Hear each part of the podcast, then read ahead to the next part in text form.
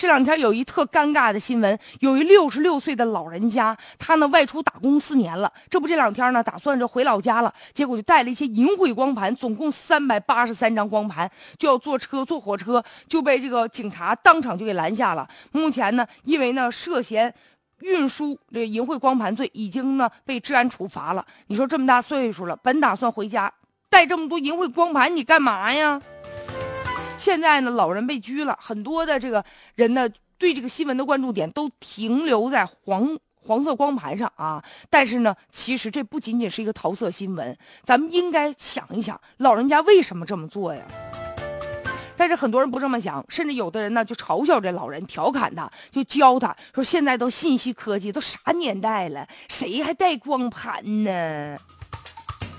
但是这事儿让我想起了前一段时间有一类似的新闻，说有个独居的空巢老人，他呢也是个在外漂流的一个单身汉，在内心呢十分的寂寞，所以呢就买了好多的充气娃娃。大家伙关注的点也在充气娃娃本身上，就有点儿就跑偏了。咱们应该想一想，其实啊，这个被拘的这样的老人和带一个充气娃娃这样的老人，他是一个社会庞大的群体，就是一个失独的老人、孤独的老人、单身的老人，他们为什么要去看这种黄色的光盘呢？也凸显了这一群。体其实老年人也有性需求，而且呢，与此同时，他们精神呢也十分的空虚啊。咱们不能以年轻人的角度来审视这些老年人的一些诉求了。不要以为说他们吃饱了穿暖了，他们就没有别无所求了。其实这样的一个群体也需要更多精神层面上的一些东西，比如说做儿女的能不能常回家看看？这样的老人他们需要跟别人聊天，需要去解闷儿去。所以说，老年人的晚年怎么过才能不空虚呢